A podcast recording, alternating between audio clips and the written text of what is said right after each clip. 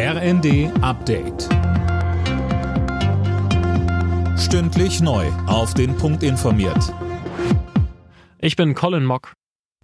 Zwei Wochen nach seinem Tod ist Kreml-Kritiker Nawalny beerdigt worden. Trotz Warnungen des Kremls versammelten sich tausende Menschen vor einer Kirche in Moskau, um von dem Oppositionellen Abschied zu nehmen. Es soll auch Festnahmen gegeben haben.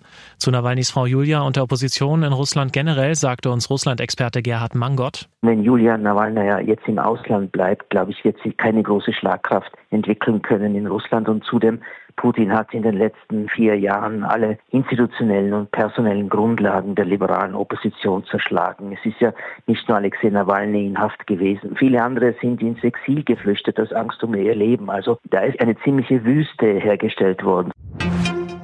Ex-Wirecard-Vorstand Jan Marschalek soll jahrelang für russische Geheimdienste aktiv gewesen sein. Wie unter anderem der Spiegel berichtet, hatte der abgetauchte ehemalige Manager Kontakte zum russischen Militär und Inlandsgeheimdienst.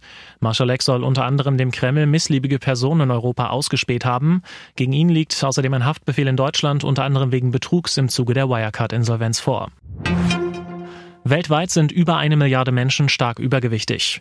Die Zahl der Adipositas-Betroffenen hat sich damit seit 1990 vervierfacht, besagt die aktuelle Studie einer britischen Medizin-Fachzeitung. Laut den Forschern ist Übergewicht mittlerweile kein Wohlstandsproblem mehr, sondern ein globales. Die Folgen? Ein erhöhtes Risiko für Herzkrankheiten, Diabetes oder Krebs. Die Weltgesundheitsorganisation plädiert dafür, etwa zuckerhaltige Getränke zu besteuern und Subventionen für gesunde Lebensmittel zu erhöhen. Nächster Rückschlag für den FC Bayern München in der Bundesliga. Der Rekordmeister kassierte in Freiburg ein spätes Tor. Endstand 2 zu 2. Der Abstand auf Tabellenführer Leverkusen kann damit am Sonntag auf 10 Punkte wachsen, wenn Bayer in Köln gewinnt. Alle Nachrichten auf rnd.de